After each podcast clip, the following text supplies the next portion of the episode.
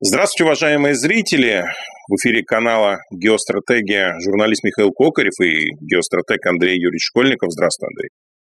День добрый. В комментариях наши зрители э, спрашивают, продолжают спрашивать э, с завидной периодичностью, а что у нас будет на Балканах, а что будет в Германии, как будет жить Франция, Англия и так далее и тому подобное. То есть у нас география зрителей в Европе большая.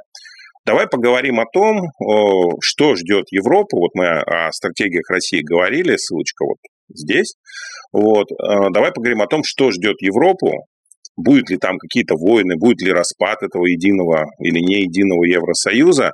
И самое главное, конспирология об элитах. Кто же управляет этой прекрасной Европой? А то Макрон вначале кричал громче всех, э, что он прям это против России и все остальное, съездил к Си, вернулся с Буденовкой и стал кричать о том, что да вы что, нам лучше туда не лезть и прочее, прочее. Не перехватывают ли э, одни элиты у других силы? Да, время войн, катастроф. Ай. Ну, в Европе все будет хреново. Это если кратко, и кому-то не хочется смотреть дальше. А теперь подробнее. В чем именно заключается сей чудный прогноз и как нам с этим жить? Точнее, как им с этим жить? И нам опосредованно, поскольку когда у вас э, в коттеджном поселке на территории соседнего коттеджа начинается шум, грохот, перестановки, начинают шастать всякие э, черти, прорывает канализация, еще что-нибудь происходит, вам тоже от этого не очень хорошо. Даже если он не непосредственно в забор, в забор находится э, от вашего участка, а на неком расстоянии. Европа как раз относится к тому самому чудному месту, которое вроде бы и не очень близко, но рядом, и что-то, вот то, что там происходит, нас все равно затронет.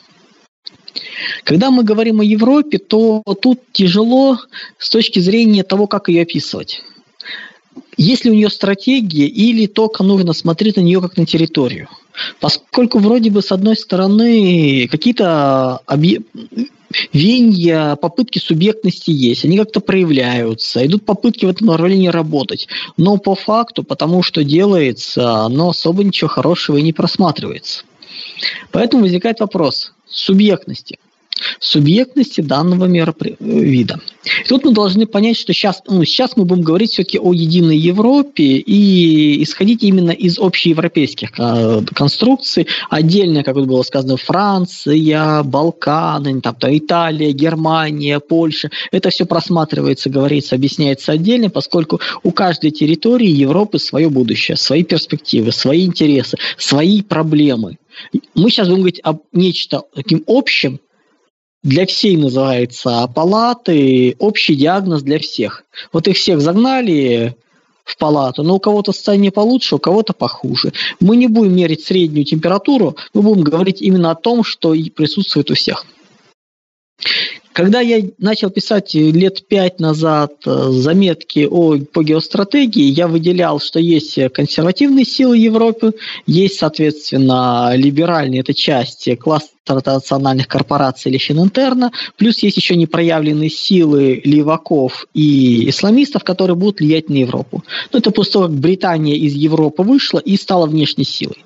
Вот имеет смысл э, говорить о том, что у Европы есть четыре базовые внутренние силы, подчеркиваю, не внешние, а внутренние, которые будут на нее воздействовать. Первая сила – это правые либералы. Условно те же самые евробюрократы. Они являются ответвлением, подразделением кластера транснациональных корпораций, действуют в этой же логике, то есть такие э, локализованные глобалисты – ну, как правило, это добрая часть э, чиновничества, административных э, товарищей, это бюрократия разного уровня, это компании, встроенные в глобальные цепочки, то есть это люди, заинтересованные в такой вот жизни. У них их э, субъектность определяется сейчас Брюсселем. Плюс отдельно, отдельные политические партии, проникающие везде и вся, плюс э, финансовые корпорации, финансовая система. Следующее сила, которая есть, которая тоже проявлена, это консерваторы, национальные элиты.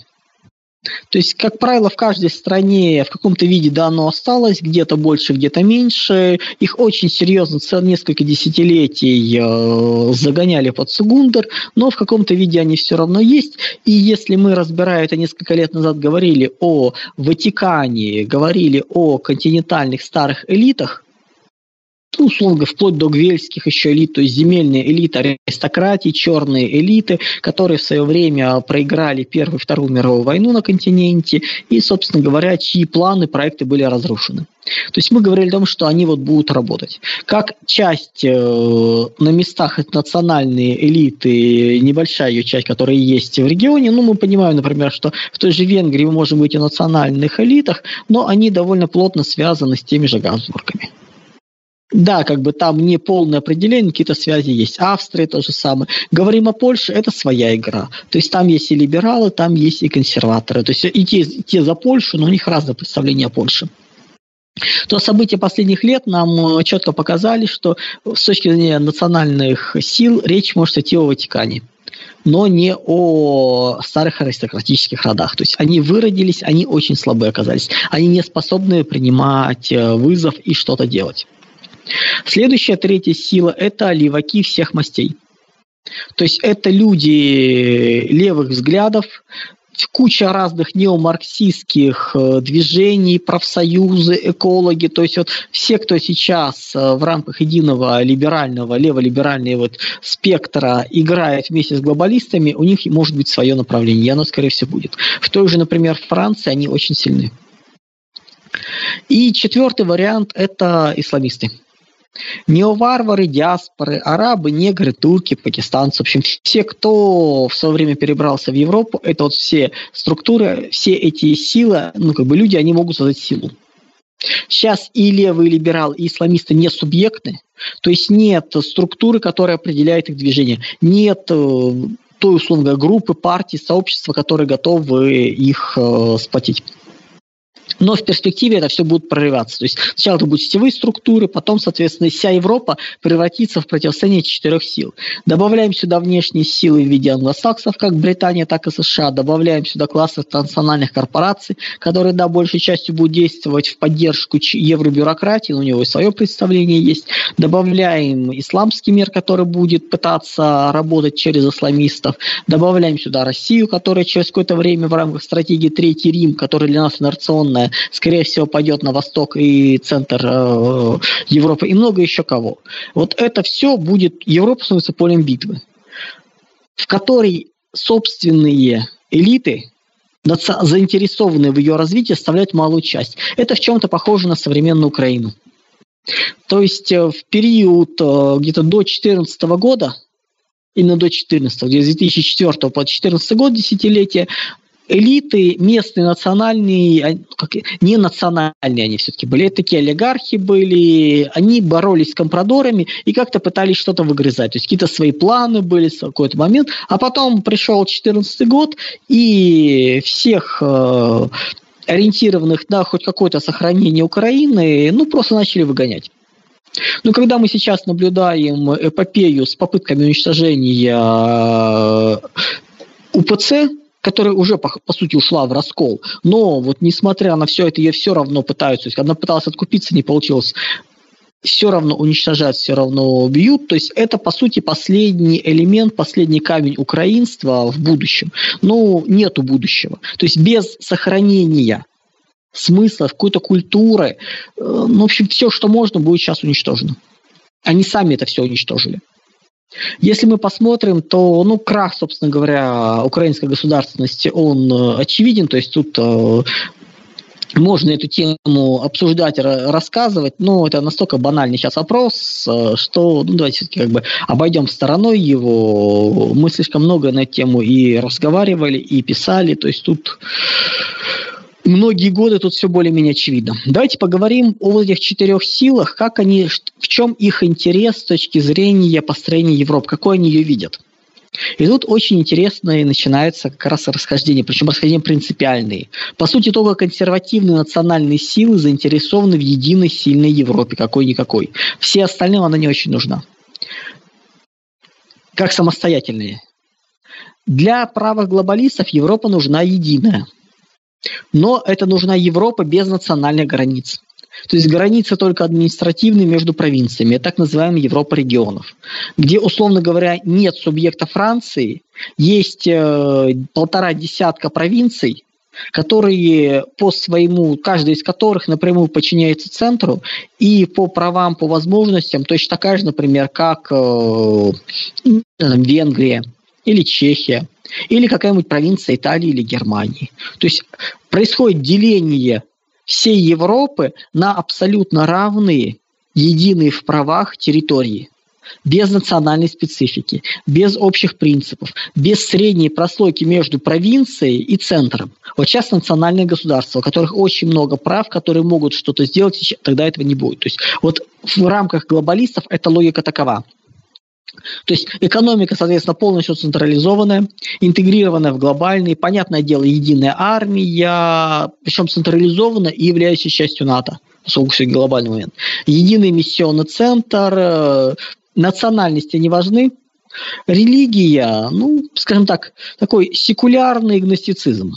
То есть такое постмодернистское восприятие э, наподобие того, что сейчас происходит. То есть религии есть, но они никому не нужны. Их многими можно издеваться, их можно корректировать, можно что угодно делать. Ну, элита – это всего евробюрократия. То есть такая квази, чино, такая чиновничья квази-меритократия. Культура общечеловеческие либеральные ценности.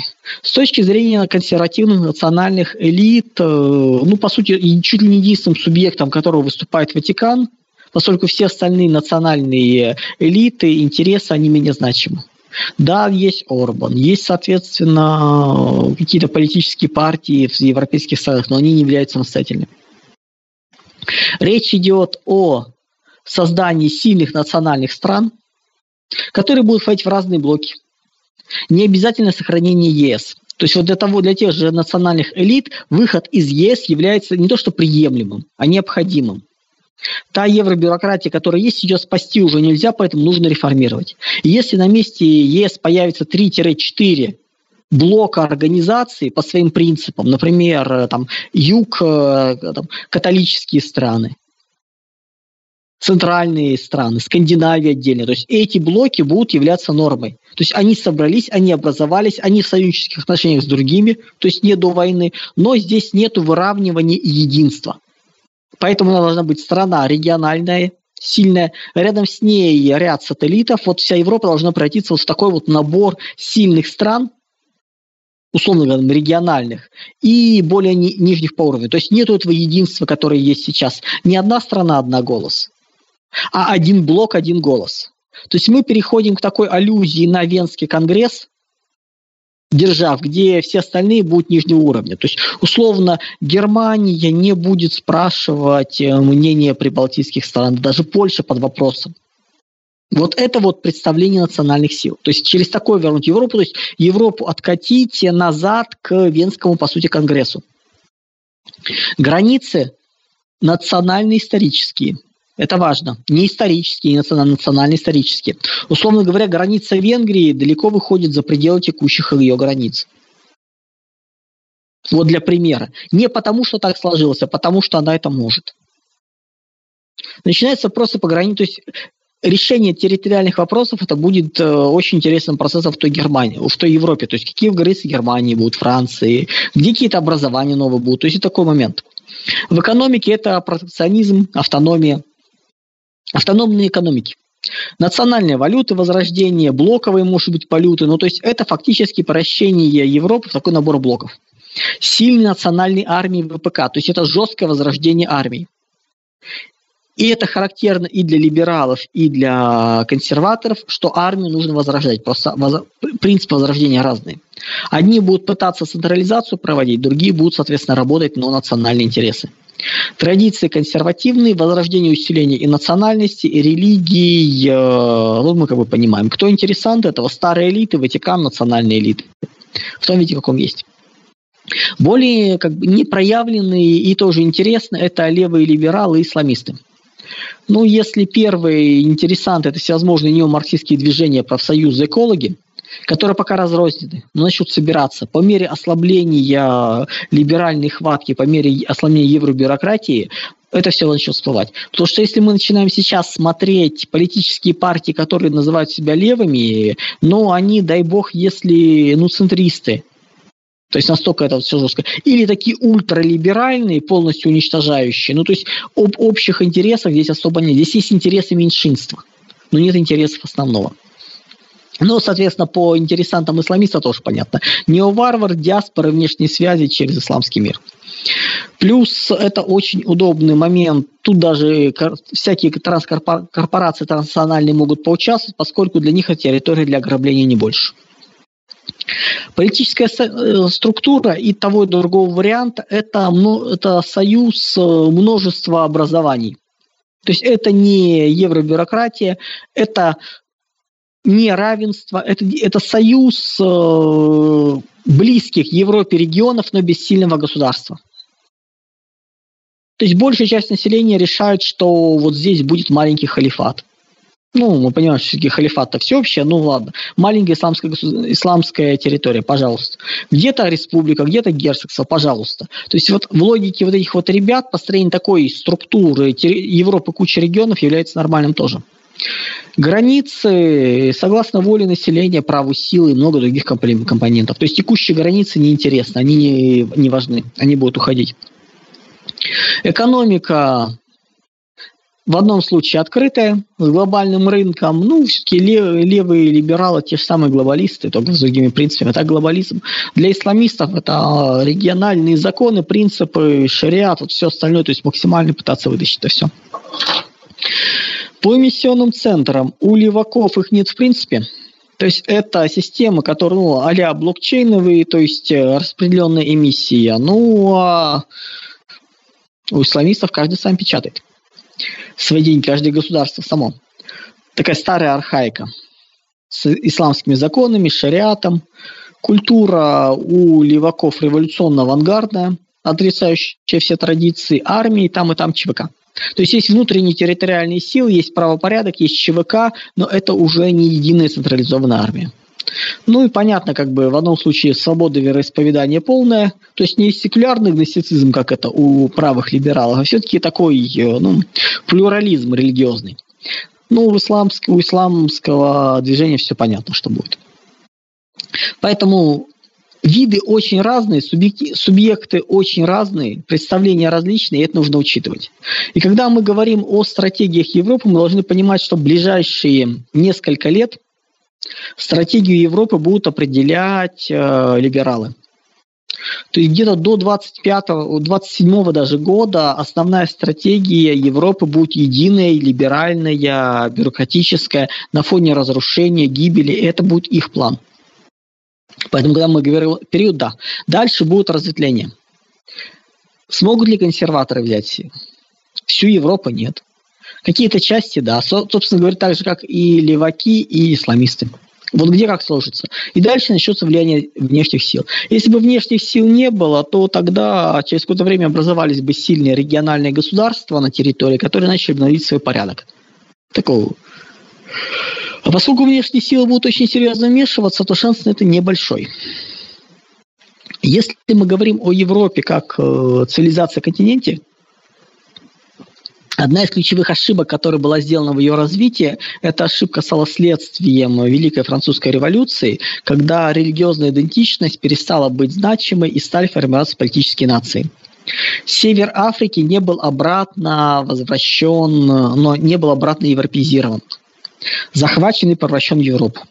То есть с точки зрения макрорегионов, больших регионов, э, исторических, э, север Африки всегда был частью Экумеды. Египет. Вот территорию севера Африки до Египта нужно было забирать. Тогда периферия была бы чуть ближе, коренные территории чуть бы называется были в глубине, периферия была здесь, и влияние, давление и арабов, и негров, и других принимались бы этими территориями. То есть Сахара, полоска, на которой все седают, и западная и центральная Европа не подвергалась бы такому нашествию можно было бы легко закрываться без особых сложностей, даже не географически, просто на уровне психологии эмоций. Этого не было сделано. То есть фактически этим самым Европа потеряла несколько десятков лет э, более-менее комфортного существования. А с учетом того, что это как раз времени бы хватило для формирования своего панрегиона и выхода в будущем, можно сказать, что это ошибка XIX века, когда религиозная идентичность перестала быть важным и не стали заниматься жестким переформатированием Африки и Африки, вплоть до Египта, она стала ключевой. То есть реконкиста закончилась. Дальше не пошла, дальше начали. Дальше был момент, э, не стали добивать э, Османскую империю, что нужно было сделать. Вот если бы взяли Египет, если бы взяли современную Турцию, ну, Малайзию, Малайзию то тогда вопросов бы особо и не было. То есть текущего очень тяжелого положения Европы, ее, по сути дела, краха, можно было не опасаться. Но макрорегион не был зачищен, и когда стал вопрос, где встречать противника культурно чуждого, он оказался в самом центре. Вот вопрос не был решен. Да, с точки зрения колониальных идей в том же Судане в свое время, для того, чтобы ну, просто территория не разрослась э, в 19 веке, на 19 начало 20 века, англичане очень усердно занимались христианизацией негроидного населения южного. Ну, причем как занимались? Запустили до проповедников всех этих непопадя э, протестантских деноминаций, э, различных э, ну, в общем, всех, кого только можно туда, из серии. Вот то, то что получилось, то получилось. В рамках э, Север Африки это не было сделано. То есть нужно было решать вопрос, вопрос решен не был. Турцию надо было не, не, не держать, и Север... отвлеклись на ограбление колоний, на выстраивание политики, не разобравшись, по сути, у себя на заднем дворе. Сейчас Европа пожинает плоды этого. И те, кому, ну, даже сто лет назад э, колонизаторы из Европы без каких-нибудь проблем держали весь мир под контролем. Сейчас э, потомки тех самых э, жителей колонии приезжают в метрополию, творят все, что хотят, и им ничего не могут сделать. То есть уровень пассионарности упал. Это даже не четвертое поколение по Ибн Хальдуну, это поколение шестое, наверное. То есть полное вырождение всего и вся. Решение было принято, мы смотрим, какое чудное. Дальше вопрос по безопасности в Европе. Он очень интересен, поскольку еще несколько лет назад была полная уверенность, что НАТО защитит, НАТО порядок наведет, НАТО не позволит. Мы сейчас набира, наблюдаем очень интересные тренды. Они пока не сильно проявлены, но видны уже. Первое, что важно. Действие Соединенных Штатов по сокращению присутствия в мире, оно идет. Ближний Восток практически нет, Центральная Азия э, минимизировано все, и какие-либо противостояния, сейчас идущие в Европе, ну, Запада с Россией поверх территории Северного Причерноморья, Соединенные Штаты там не участвуют э, в войсках, технике и прочее. Максимум отправляются инструкторы, офицеры для управления, но не более. То есть идет э, США подбивают европейцев под поставку оружия, поставку тех, ну, как бы, техника, и, скорее всего, люди во все идут, но сами не делают ничего. Плюс постав, запуск ВПК так и не произошел, хотя давно должен был начаться уже вовсю. Поэтому, да, идут разговоры о компенсации замещений поставленного оружия – но это все в планах на сколько-то лет вперед, под это ничего не делать. То есть мы понимаем, что в первую очередь США будут заботиться о себе. Плюс в их стратегиях начало проскакивать э, необходимость усиления на Дальнем Востоке, Юго-Восточной Азии, и это все будет делаться без общего увеличения. То есть, по сути, идет перераспределение. Но в районе 24-25 года мы видим, к чему это приведет. Это будет ослабление присутствия Соединенных Штатов, и окажется, что у Европы нет зонтика для защиты. Сначала будет ослабление, дальше полный уход США. Причем формально они могут даже остаться, как сейчас, например, США существуют на Ближнем Востоке. Но вот у США есть войска в Сирии. Давно мы слышали про вмешательство США в политику в Сирии? Нет. Вот примерно то же самое будет. Утрата военного счета будет очень болезненным. Единая армия Европы даже еще не началась. Причем удар по ней был нанесен в сентябре 2021 года, когда объявили о создании образования АУКУС, по сути, ВПК, блока военно-промышленного комплекса блока и австралийские заказы на 66 миллиардов долларов на строительство атомных подводных лодок. Без Франции, без всего, кого только можно. Ну, мы тоже тогда наблюдали ситуацию, когда даже такая мощная страна, чувствующая веяние Швейцарии, начала, начала расторжение контрактов военных с Францией, для понимания. А Франция все претендовала на то, чтобы стать э, державой, того, чтобы сформировать единую армию европейскую. Нет этого. То есть планы Европы по созданию единой армии, на это просто нет времени. На это нужно лет 7-10. Нужно подготовить э, младший офицерский состав, нужна систему. Ну, то есть ничего для этого нет. Плюс те боевые люди, которые сейчас что-то могут, э, которые там в качестве отпускников, наемников принимают участие в Северном Причерноморье, большую часть их поврезают, но пока вы не замените армию верхушку армейскую в Европе, так оно и будет. Посмотрите, как выглядят министры вооруженные, министры обороны стран Европы. Что это? Это непонятные тетки. Вот вся иерархия под ними такая же. То есть это люди, которые всерьез занимаются, сначала продают все танки, а потом берут несколько танков в лизинг у соседней страны для того, чтобы как бы вот какие-то танковые войска остались. Это я про Голландию. Ну, для понимания. То есть мечты о возрождении армии, конечно, интересны. Сколько, по-моему, 18 штук, по-моему, с аренда, в аренде были. То есть, понимаете, уровень эффективных менеджеров, если они добрались даже до армии. Ну, посчитали что-то такое. Поэтому говорить о большой войне в Европе, но большой нет. Ну, смотрите, сейчас на самом деле он, они находятся в точке выбора. Если хотят удержать, ну, Запад, если хочет удержать конфликт на э, территории бывшего Северного Причерноморья, в каком-то виде им нужно добавлять туда оружие и людей. Еще вопрос люди. Обученные, готовы убивать, воевать. Их минимум. Вот э, количество оружия, уничтоженного в прошлом году, составляет ну, сопоставимо с тем, что вообще осталось в Европе. США толком ничего не поставляет и подталкивает их к направлению сил. То есть, грубо говоря, сейчас идет разоружение и демилитаризация Европы, у которой нет возможности самостоятельно это все компенсировать. Для понимания, куда все это катится. То есть вопросы безопасности очень серьезно становятся. Проблема в том, что экономически Европа очень сильно встроена в глобальный мир, и любые проблемы будут наносить удар по ней.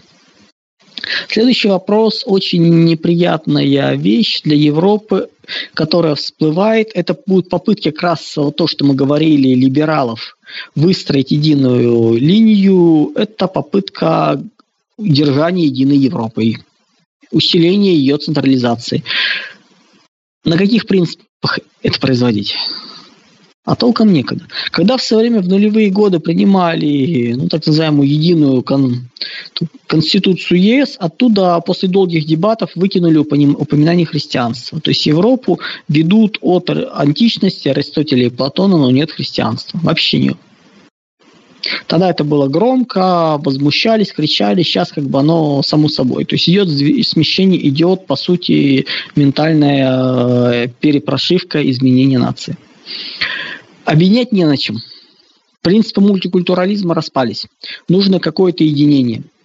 Ну, тут помог э, чудный мыслитель, как Фрэнсис Фукуяма, который в начале 22 года сказал, что национал-либерализм вполне доступен и возможен.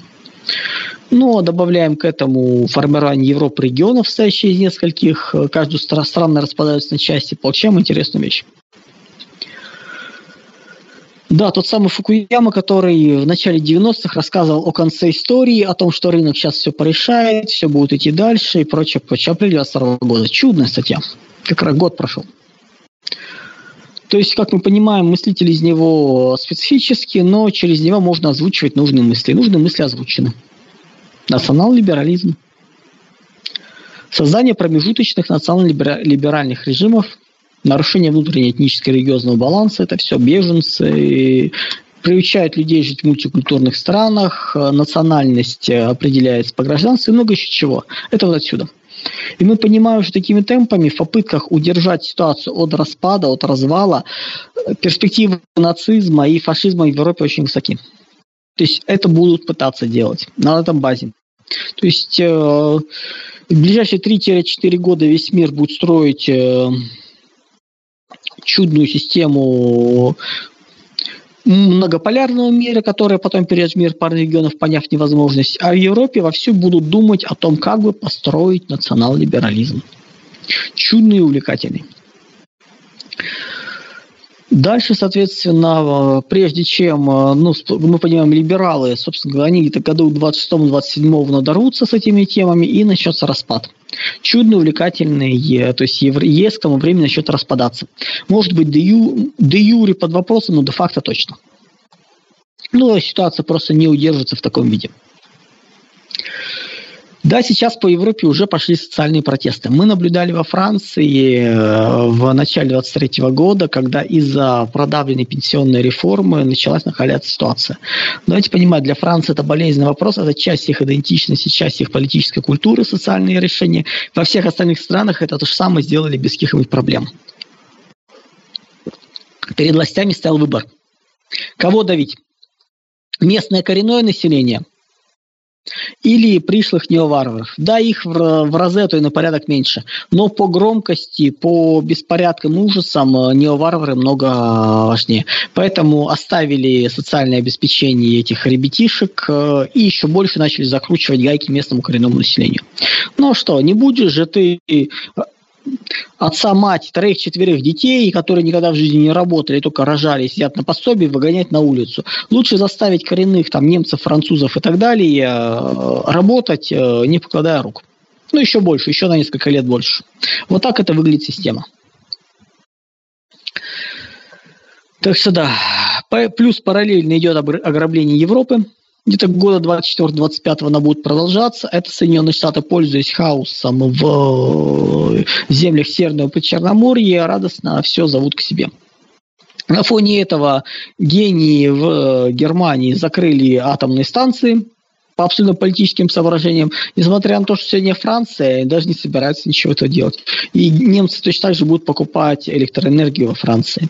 То есть чудный момент. В целом экономика в Европе находится в ну, состоянии недалеко от того, чтобы умереть, скажем так, мягко. Изучать современную экономику интересно. Ее пытаются изучать по отдельным показателям. Ну, условно, вот есть организм больной, полуживой, который в любой момент может э, отказать и просто умереть. Но зачем же говорить об общем в целом? Можно говорить о частях. Например, у, не, у него выровнялось давление. Давление стало 20 на 80 на 20. Это вот прям как идеальный молодой э, организм, никаких проблем нету. Баланс какого-нибудь микроэлемента находится на идеальном уровне, и начинаются рассказы про то, как это здорово, как это замечательно. А то, что половина органов уже отказала, а то, что это все не работает. Вот пока я не увижу для Европы, мира, США каких-то изменений, которые приведут к глобальному улучшению здоровья, я не вижу смысла что-то обсуждать. Играться со статистикой, мухлевать, менять можно по-всякому. Но с точки зрения именно выздоровления организма ничего нету. Какие-то отдельные конкретные замеры не дают результата, не дают понимания. Поэтому есть основания для улучшения. Базовое, мощное. Нет. Проблемы не решаются. Ну, тогда называется, о чем мы говорим, друзья. Следующее, что у нас, э, важный момент. По национальным силам. Ну, во-первых, ситуация с одной чудной болезнью и эпидемией, карантинами и прочее показали, что современные силы европейские ни на что особо не годны, что они готовы встраиваться в общую систему. А для тех, кто был непонятливых, для них провели ряд э, мероприятий сбросив их, э, ну, как бы показав, кто они есть несколько месяцев назад был тут один чудный заговор.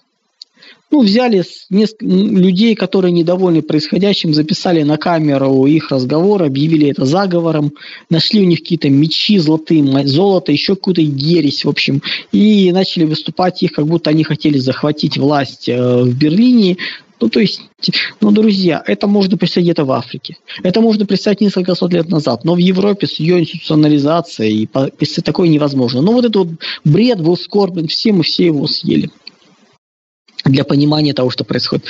Как только по лету 22 года начались некие волнения в европейских элитах политических, им тут же показались их место. Начиная с чудного, чудной отставки Бориса Джонсона в Британии, заканчивая замечательным, сейчас уже нам ушло в небытие, но в июле 22 года СДПГ, Социал-демократическая партия Германии, проводила традиционную вечеринку, на которой присутствовал Олаф Шольц.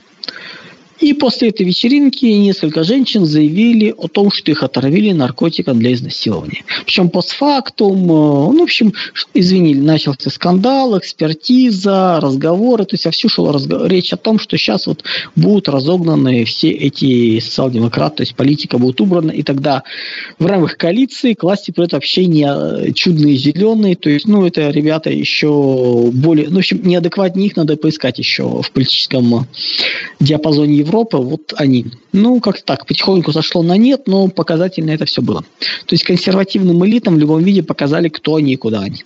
И по Орбану удары наносились, и по... Ну, французы второй раз подряд наступили в Макрона, то есть для понимания вообще, что это происходит. То есть такое интересно. Поэтому, когда мы говорим о стратегическом пространстве Европы, нужно понимать, что вариантов у них не так и много реально вариант глобализм для избранных они проскочили, то есть это, собственно говоря, соглашение транс, трансатлантическое, соглашение по услугам это ушло, инклюзивный капитализм, который они очень активно строили, который они строили борьба вот за выбросы, прошли в никуда, и осталось вариантов немного. Основной вариант у них это ну, более-менее спасение Третий Рим, это да, в рамках панрегионов Россия инерционный сценарий приходит, наводит какой-то порядок. Это для Востока и Центра. Для Запада это у нас новая Ганза. Распад на Европу регионов, то есть политика, которую либералы тянут по отношению ко всей Европе, они смогут ее сделать только Западной Европе и Северной. Центральная и Восточная из этого вываливаться будет. Если не получается панрегион, то это, соответственно, падение в дикие земли. Для создания четвертого Рима, то есть запуска, условно центром в Австрии нового образования, необходимо, чтобы мир раскололся не до панрегионов, а до ну, более низкий уровень, то есть регионального уровня, и необходимо становление нескольких э, держав региональных, то есть сформировать, то есть долгая возня в Европе и становление. Но это у нас не раньше 40-х годов. То есть только к 40 годам можно будет этот беспорядок, бардак самостоятельно довести. Вот если не будет такой катастрофы в мире с распадом, то тогда практически нереально. Что у нас еще? Нужно обязательно сказать про, про такую чудную структуру, как Ватикан. Про ее гибкость и умение подстраиваться под политическую конъюнктуру мы все наблюдали э, в рамках инклюзивного капитализма.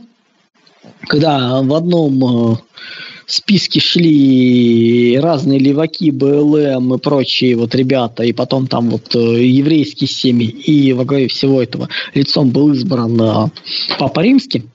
Хотя, по идее, конечно, надо было им по логике Далай-Ламу, это бы вообще был бы полный, э, ну, называется, иллю, иллюзия единства, и проще было бы более понятно. Ну да ладно. Ватикан э, допустил серьезнейшую ошибку, он уничтожил свои ордена. Ну, то есть он превратил их в такие гуманитарно-чиновничьи структуры. Они должны были быть силовые структуры с очень высоким уровнем подготовки в них, но как бы не прошло. Тогда, имея, ну, условно говоря, кадрированные части, создать на их базе армию в какой-нибудь африканской стране и начать борьбу за власть, там, латиноамериканской стране, для, ваш... для Ватикана не было проблем, они этого не сделали.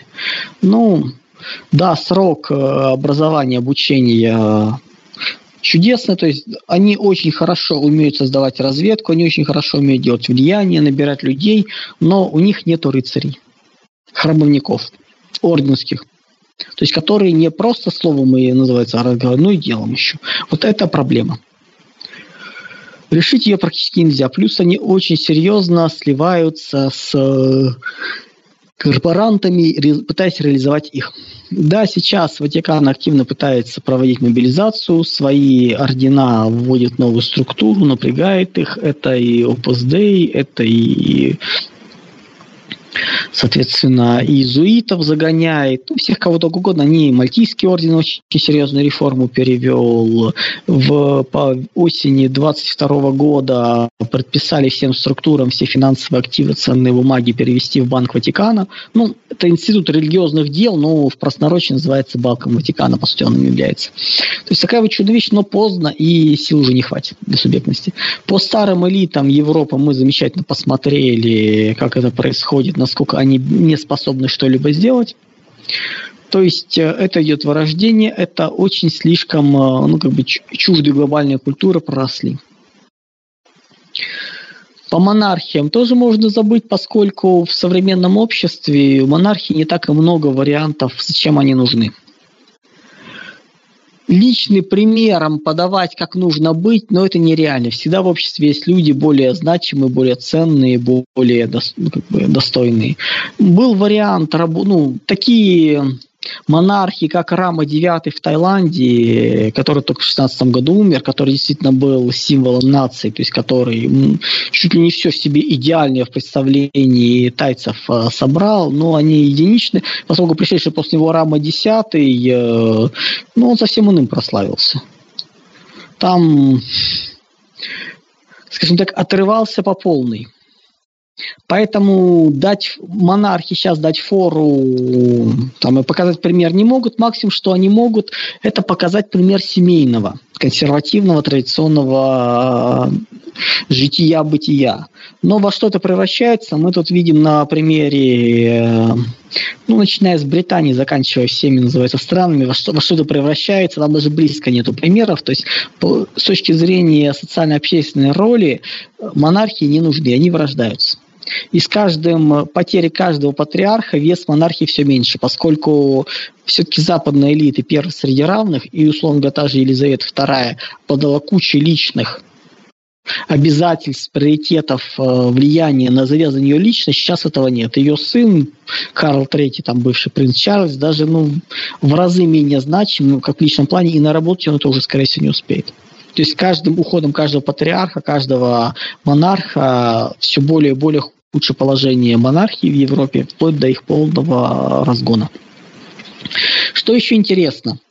Мы, как говорится, уже говорим, что до 27-26-27 года основное направление стратегии Единой Европы будут именно либералы, но все это будет происходить на фоне распада глобальной элиты. То есть те вещи, которые формировались на уровне связей, да, мы понимаем, что тот же Ватикан и крупнейшие семьи иудейского проекта в любом варианте будут находить отношения.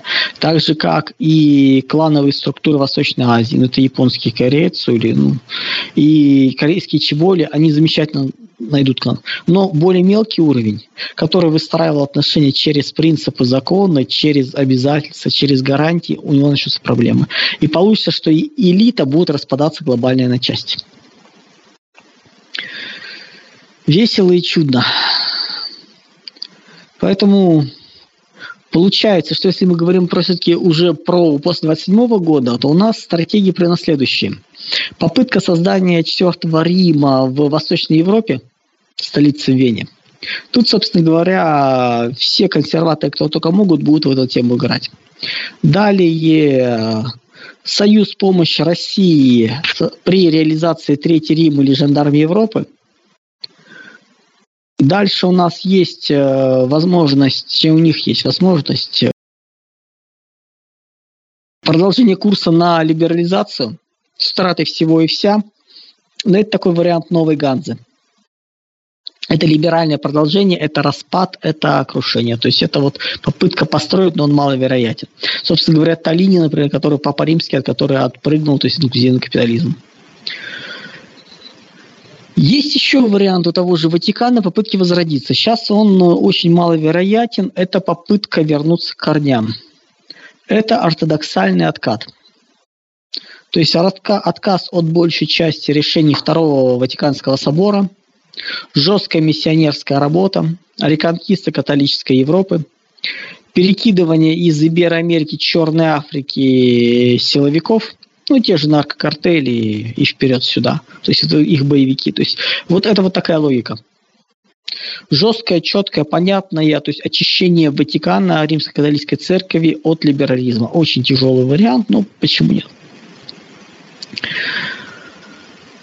Так что, скорее всего, ничего из этого не выйдет, и мы будем наблюдать национал-либеральную Европу. Как я уже говорил, построить четвертый Рим необходимо пройти через региональные державы. Это непросто. То есть это, по сути, 26-27 год, мир должен уйти еще ниже пан, мира панрегионов, и тогда возможно их создание. Сильные региональные державы начинают поддерживать вокруг себя, и дальше вокруг них формируется некий четвертый Рим. Давайте в заключении пройдемся по основным вехам. Что у нас есть? Ну, собственно говоря, этот год э, – это экономический кризис – то есть который начался в 2021 год, по сути, это экономический кризис, переходящий в социально-экономический кризис. То есть пока еще не зацеплены социальные последствия, пока это все еще решается, вот то, что мы видели столкновение по поводу пенсии во Франции, это только начало, только цветочки. Начинается усиление функции нормирования, изъятия активов, то есть потихоньку закладываются институты. 23-25 год будет продолжаться массовое ограбление, изъятие, вывоз промышленности, изъятие активов, капиталов в Европе для перетаскивания в США. 23 год. Ежели события в Северном Причерноморье заканчиваются до конца 23 года, то есть, ну, мы вот в ближайшие месяцы смотрим, если Европа не входит сюда войсками, если она смогла отбиться от США и не направлять сюда не только технику, но и войска свои, которых немного, то тогда мы начинаем наблюдать чудную картину под, под видом массовый вывоз э, националистических батальонов и черт знает кого там только не развелось э, с Украины. Это будущие чернорубашечники. В обмен на службу в армии, внутренних войсках их ждет амнистия. Как вы думаете, в случае поражения, проигрыша они на это пойдут? Да. Отпустят их? Да. Это можно сделать по-всякому. Ну, то есть, как бы эти ребята лишними не останутся. То есть, тот, кто готов будет стрелять всех, кого не попадя, их прикроют в Европе. Пригреет в Европе. 23-24 год, э, то есть уже вот сейчас, уже нужно ждать на э, либерализации и начала интеграции принципов национал-либерализма в политическое пространство Европы. Вот то, что мы сейчас наблюдаем, это только начало. То есть э, узаканивание, улучшение и прочее, это вот все пошло. То есть национал-либерализм – это вот их будущее. 23-26 год. Возможно, уже в этом году начнется такая чудная вещь, как наше локальное нашествие неоварваров. Из-за голода в Ближнем Востоке и Африке экономика ухудшается, проблемы с продовольствием, проблемы с удобрением, много еще с чем, и толпы пойдут. Это будут не миллионы, это могут быть десятки миллионов людей. Их уже не остановить. То есть эта социальная система и так еле живет, вот это будет по ней удар серьезный. Добавляем на фоне этого и общего ухудшения 24-25 год э, социально-экономическая катастрофа в Европе с падением в пике до ну, 50-70 градусов от уровня 2019 года, то есть экономики вот туда. То есть это будет уже обвал, немедленный спуск обвал. На фоне всего этого крушения, по сути, национальных государств, они не могут справиться. Ну, они даже деньги допечатать не могут, инфляцию запустить не могут, не очень ограничены в ресурсах. 24-25 год начнется жесткая централизация ЕС.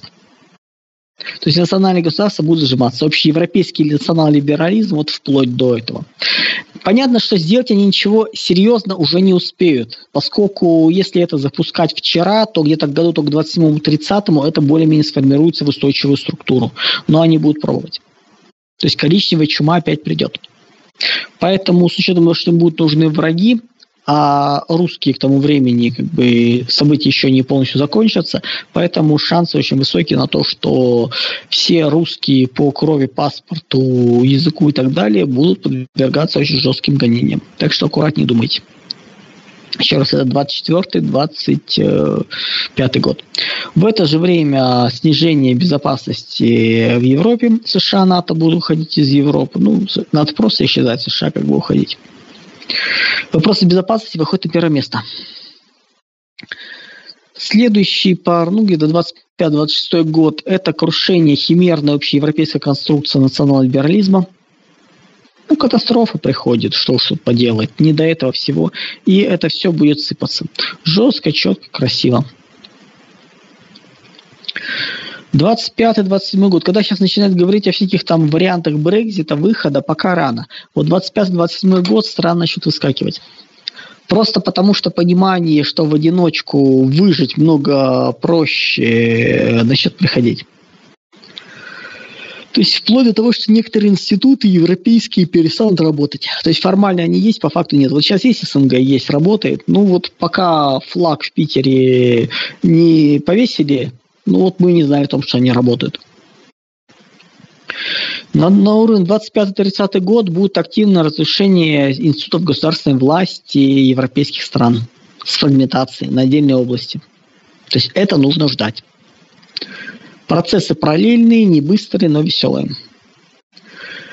В рамках инерционного сценария, если все так идет, то 26-27 год Россия начинает заходить в Восточную Европу. И заниматься мы этим делом будем, э, ну, Третий Рим, Жандарм Европы, мы будем где-то, ну, до 30-го года, потихоньку переформатируя, включая, разбираясь. То же самое начнет делать Британия в рамках, э, ну, в отношении Северной и Западной Европы, в рамках стратегии Нового Ганса. Тоже под себя загонять. Но много более жестче и менее культурно. И 27-30 год, собственно говоря, произойдет раздел и формирование новой конфигурации континента. Тогда мы скажем, кто куда вошел, кто как выглядел, но основные принципы видны. У каждого региона можно отдельно стратегии и перспективы Балкан смотреть, Восточной Европы, Центральной Европы. Но вот общие принципы, они вот такие. Чудные, веселые, с оставлением Европы, с ослаблением, с очень явной перспективами. В ближайшие несколько лет это будет продолжение либеральной линии, дальше будет переключение на консервативную линию. Вот такие дела. Но, Андрей Юрьевич, у меня тогда есть вопрос. А успеем ли мы к 30 году это все провернуть? Ведь мы же понимаем, что это достаточно короткий срок, что там, 7 лет осталось, полторы-пяти лет. Что у нас там идет по увеличению армии, призыве контрактников, мобилизации и прочее, прочее? О запуске потихонечку программ изменения страны, об очень аккуратной зачистке у нас сейчас, э, что есть хорошо, у нас идет вот то, что мы говорили в рамках ментальных войн, когда описывали, мы говорили, что есть элементы зачистки. Ну, то есть есть внешне ориентированно, а есть внутреннее. То есть пока ты не навел порядок у себя, у тебя вовне будут проблемы. И это потихоньку работа идет. Причем она идет в той логике, в которой я и описывал. По потихонечку, закручиваем, убираем и прочее, прочее. Да, не так быстро идет. В принципе, я тут в одном из э, мест буду на эту тему выступать рассказывая, как это лучше делать, ну, в закрытом формате, очень, очень закрытом формате. Но сам факт. Движения идут. И движения правильные. Я не могу пока сказать еще, это осознанно или нет, но потому что это будет, да. Сил у нас на Восточную, Центральную Европу хватит, не дальше. Было бы, конечно, красиво взять Европу всю вплоть до там, как нас от Лиссабона, да, но вот туда сделать там замечательное западноевропейское генерал-губернаторство, всех консерватив... не, не давать развивать на этой территории промышленность, только вот сфера услуг, обслуживания, социалка и прочее, навести порядок. А все развитие Дальний Восток. Все, кто хочет туда, рабочий язык русский, никаких диаспор, переселения, то есть вот такое смешение делать. Фактически Европа исчезает, и Россия становится а, оплотом, как-то у нас белые расы или вот вот, вот, вот, вот обычно рассказывают про вот это вот сохранение, спасение, не понимают, что много важнее культуру сохранить, чем внешний вид фенотипический. Ну, посмотрите, например, фотографии Ашкеназы, Ашкеназов, э, когда они создавали Израиль. Как они выглядят сейчас. И они вообще не евреев. Там, понятно, там э, и из арабских и из восточных стран подъехали много евреев. Но если мы посмотрим на фотографии ашкеназов, которые туда в начале, середине 20 века перебирались, абсолютно европейцы, причем восточноевропейские европейцы, то сейчас они внешние, ну, вот от арабов мало чем отличимы. То есть фенотипичные несколько поколений потихоньку меняется, да, не быстро, там есть, по-моему, что-то вроде 3, 7, ну, в общем, как-то вот такие вот, не такие базовые поколения, когда фенотипичные изменения приходят. Я вот не помню, сколько поколений проходит, ну, как бы это все вопрос культуры более важный есть разделение на более глубокое на расами, но когда мы говорим о разнице между отдельными народами, ну, ассимиляция, смешение, культура, расширение, плюс для имперской нации это не проблематично, можно было бы. У нас вот на всю Европу у нас ресурсов не хватит. Восточная Европа, Балканы, Центральная Европа, особенно если будет помощь. Причем, если Восточная Германия, да, Западная нет мы просто не потянем. Мы не можем взять, например, говорить о Средней Азии, потому что мы не сможем их переварить. Вот в текущем виде Европу, восточную, центральную там, и южную, которая полностью практически, ну, очень сильно, так сказать, мягко утратила свои ресурсы, это сделать можно. Смыслы, но не более. То есть тут как бы вот поэтому, да, это будет напряжение, но это будут инвестиции мы увеличиваем безопасность, увеличиваем сил, нам нет, не будет необходимости заходить туда и завоевывать эти территории. Мы будем спасать их от хаоса и беспорядка. Поэтому для этого хватит. Плюс, друзья, ну кто еще не стал, э, ну, давайте так, начните с себя, становитесь многодетными родителями, чтобы было кому возвращать культуру в Европу. Вот берите пример с Михаила. Да, да, да, и можно еще больше. Кстати, да, если вы возьмете пример, то вы не будете подпадать под мобилизацию. Это тоже очень хороший аргумент. Ну, на самом деле, я как-то с самого начала, с детства считал, что нет никаких проблем для того, чтобы растить детей. Поэтому и чем их больше, тем лучше. Ну, кто-то считает, что нужно пожить для себя, а я считаю, что ну, меня так учили, что нужно жить для детей. Ну, для себя пожить тоже можно, но недолго и, собственно говоря, понимая, э, ну, все должно быть в меру. Не должно быть перебора. То есть ты, да, не надо полностью замыкаться на чем-то одном и потом, страдая, вспоминать на старости, жизнь прошла, а вспомнить нечего. Нет, друзья разнообразно, не кидаться в крайности, смотреть, как оно есть, но четко понимать, что нужно думать на будущее. В условиях нестабильного мира, давайте так вот, на уровне экономики для рациональных людей единственные вложения на старость и пенсия это, это много правильно воспитанных детей в, тради, в традициях, в уважении к старшим, в заботе, которым вы сами показали пример, которые вот выросли. Это самая очевидная пенсия. Ну вот, вот простая, все остальное под вопросом. И уж точно не надо доверяться государству в этом плане, поскольку все очень сильно меняется, перетаскивается и прочее, прочее. Так что смотрим. Поэтому занимаемся собой, возвращаем повышаем коэффициент фертильности, ну, минимум выше тройки надо, вот, вот и вперед. В отличие от западных, у российских элит есть замечательная черта, точнее их две. Первая заключается в том, что у нас элиты стайного типа, то бишь есть вожак – которому подчиняются, не нравится, бросай вызов вожаку. Вожаком становится самый сильный и жесткий, Поэтому, особенно в тяжелых временах. Поэтому так радостно получается, что даже если большая часть элит против, но никто из них не готов бросить вызов вожаку, то они действуют, как сказал вожак. Собственно говоря, последний год мы именно это и наблюдаем. Бросить вызов никто не может, поэтому действуем.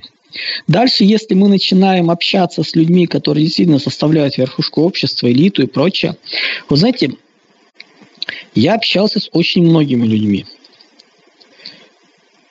вот реально из того уровня я не могу вспомнить, ну, понятно, что откровенными, откровенными либералами судьба меня не сводила, и слава богу, я не могу вспомнить ни одного, кто хотя бы не сказал, что, блин, что происходит, почему вот это не было сделано, и у каждого есть свое представление, что нужно сделать для того, чтобы Россия стать сильной. Даже те, кто либеральных взглядов, вроде бы политику проводили, и то они в колуарах начинают объяснять, что, в принципе, у них там были идеи вот это, это, это сделать. Ну вот, то есть там, как бы я примеры сейчас про не буду, потому что там, ну, могут всплыть, э, ну, нельзя такие вещи говорить, то есть ты не можешь говорить вещи, которые, ну, как бы публично вытаскивают некие имена и понимания. То, что но когда люди ответственны за информационную политику, там, в каких-то вот просто вот кусках информационной политики, которые ее проводили, которые, вот, ну, пример, потому что бескусицы говорят, что какой бы радостью они бы это поменяли, берем хотя бы половину из них, которые, в принципе, довольно будут э, что-то поменять, изменить. И это уже будет нормально. У нас очень ну, ну, нужно понимать, что мы судим по людям, которые были запихнуты, ну, внесены в систему очень жесткую либеральную, которая не допускала выхода, ну, как бы, борьбы с, с ней. Берем любого элитария, смотрим, что он делал. И вы понимаете, если он откровенный враг, ну, вроде Чубайса там, э, и других э, духовных, материальных, культурных и прочих там, наследников Гайдара, и, и, и же с ними. С ними о чем-то говорить бесполезно. То есть там лучшая Россия и прочее, они себя хорошо проявились, они молчать не могут, и они очень хорошо и быстро убегают. Стоит только на кухне, знаете, как вот в старых домах, э, там, эти вот хрущевских пятиэтажках включали свет, и в разные стороны начинали разбегаться ночные жители. Вот эти ребята также разбегаются в разные стороны с криками про свободу, про другую Россию и прочее, прочее. Ну, вот надо взять всего лишь мелок Машенька, и это никакого отношения не имеет к конкретным личностям, не надо придумывать э, вот, э, просто мелок Машенька. Прочертить линии, и за эти красные линии э, они не должны выходить. Не красные, просто белые линии мелком не должны выходить. Вот. В общем, эти ребята разбегаются. Все остальные нужно смотреть что, как они делали. Если человек не вредил сознательно, он имеет шанс. Давайте посмотрим. Если он еще и пытался делать что-то хорошее, тут вопросов вообще нет. Вот большая часть окажется второй группы. Будет изменена политика, они поймут, что вернуть назад нельзя, а, собственно, многие вещи, которые сейчас происходят в Северном Черноморье, при Черноморье делаются для того, чтобы было понятно, вернуться назад не получится, договориться не получится. Поэтому вещи типа ордера на арест от МУС это просто подарок. Это, грубо говоря, все мудаки, которые вот пытаются в, что говорить, они видны стали. То есть, эти вот, то есть мы с ними договориться не сможем. Все. Поэтому, на удивление, но многие из современной элиты, от них даже может быть толк. Если будет дана команда на верхнем уровне, если на верхнем уровне принимается принципиальное решение и начинается свара за власть, то результат будет. Тяжелый, непростой, но будет. Да, будут с очищением, будут процессы, но вы удивитесь, сколько криптопатриотов вылезет. Не потому, что они такими были, а просто потому, что они ну, могут перестроиться. Ну, давайте простой пример. Вот кто бы года полтора назад сказал, что Дмитрий Анатольевич Медведев, тот самый, который денег нет, но вы держитесь, тот самый, э, про которого практически каждую вспоминание про правительство Михаил Делягин начинал фразой «правительство», дальше был Дмитрий Анатольевич Медведев, дальше была «Единая Россия», а дальше шел вот все, что он называется, о них думает. Что это Дмитрий Анатольевич станет не просто ястребом. Вы понимаете, в свое время – меня в чем только не обвиняли. И в шовинизме, и в том, что я там кого-то не люблю, кого-то ругаю. Дмитрий Анатольевич сделал замечательно. Он настолько сместил планку жесткости по отношению к национальным интересам России, именно национальным интересам, не националистические, а национальные интересы, что практически все, что я говорю, абсолютно вписывается в норму. Вопросов в принципе нету. То есть э, он очень хорошо сдвигает рамки дозволенного. Поэтому, друзья, я понимаю скептицизм, но очень многие люди нас удивят. Не в том смысле, что они станут сильными, добрыми и замечательными, а в том смысле, что они впишутся в данную новую систему и будут действовать в рамках нее. Больше, меньше эффективно, также действовать. Понимая, что обратно вернуться нельзя, ну, идиоты себя уже проявили. Чуть меньше идиоты, ну, так худшие из худших себя показали.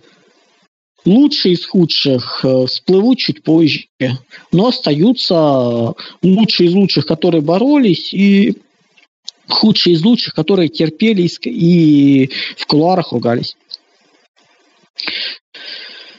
Тяжело будет, да.